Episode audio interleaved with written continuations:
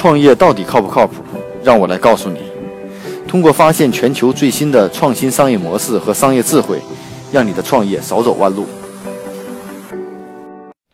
大家好，今天跟大家分享的一个公司是在这个技术领域的这样的一家创新的公司。这家公司呢是帮助开发团队能够实时监测应用程序的这种运行状况，叫 IP Pipe，IO Pipe，刚刚获得了二百五十万美金的这种种子轮投资。啊，那我们现在大量的服务都是部署在云端，像国内更多的部署在阿里云、什么七牛、腾讯各种的云服务平台上啊，很少会有自己去做 IDC 呃构建的服务器的这种机会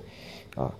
然后呢，我们当我们把应用部署在云服务器上，其实我们最想得到的就是我们的应用是否是运行的情况，是否存在内存泄露、各种的这种 bug 的这种情况。那这家公司呢，这家西雅图的公司呢，主要就是解决这样的问题。它目前的产品就是一个面向 AWS 啊 Lambda 的这种应用应用操作平台啊，通过集成它的这个简单的让简单的代码的方式，将它代码集合到它平台中去，就可以通过 IOPipe 的平台监控到呃应用程序的这种运行的情况，从而排除 bug，防止内存泄露等问题。所以它主要是面向的开发者提供的服务的啊，它就是通过集成它的代码，可以在操作页面获取各项功能的运行数据。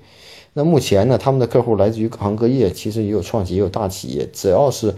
关注我的应用程序运行情况的公司，都会采用它的服务。那类似于这样的这个服务呢，其实在国内和国外都有不少的公司也在做。那只不过大家针对切入点不太一样。啊，其实我们在阿里啊、腾讯的一些平台上也有一些监控程序运行情况的，但是我们并不是能够及时的反馈和得知。那面对我们的，比如说，比如说一种场景，将我们的 App 应用也好，或者将我们的这个呃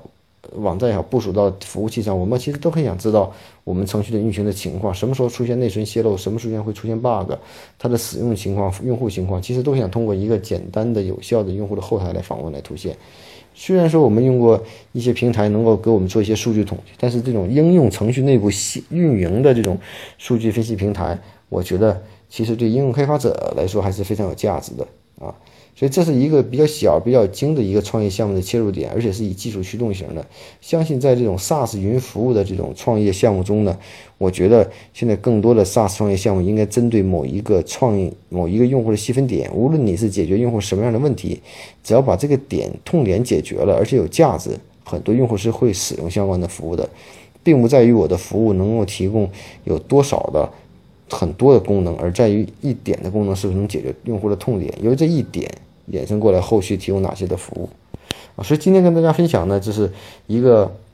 这样的一个案例，希望大家在如果有做类似方向的创业的呃呃伙伴或者说是项目也好，给大家提供一个有价值的一个参考啊。我们的产品的定位解决什么问题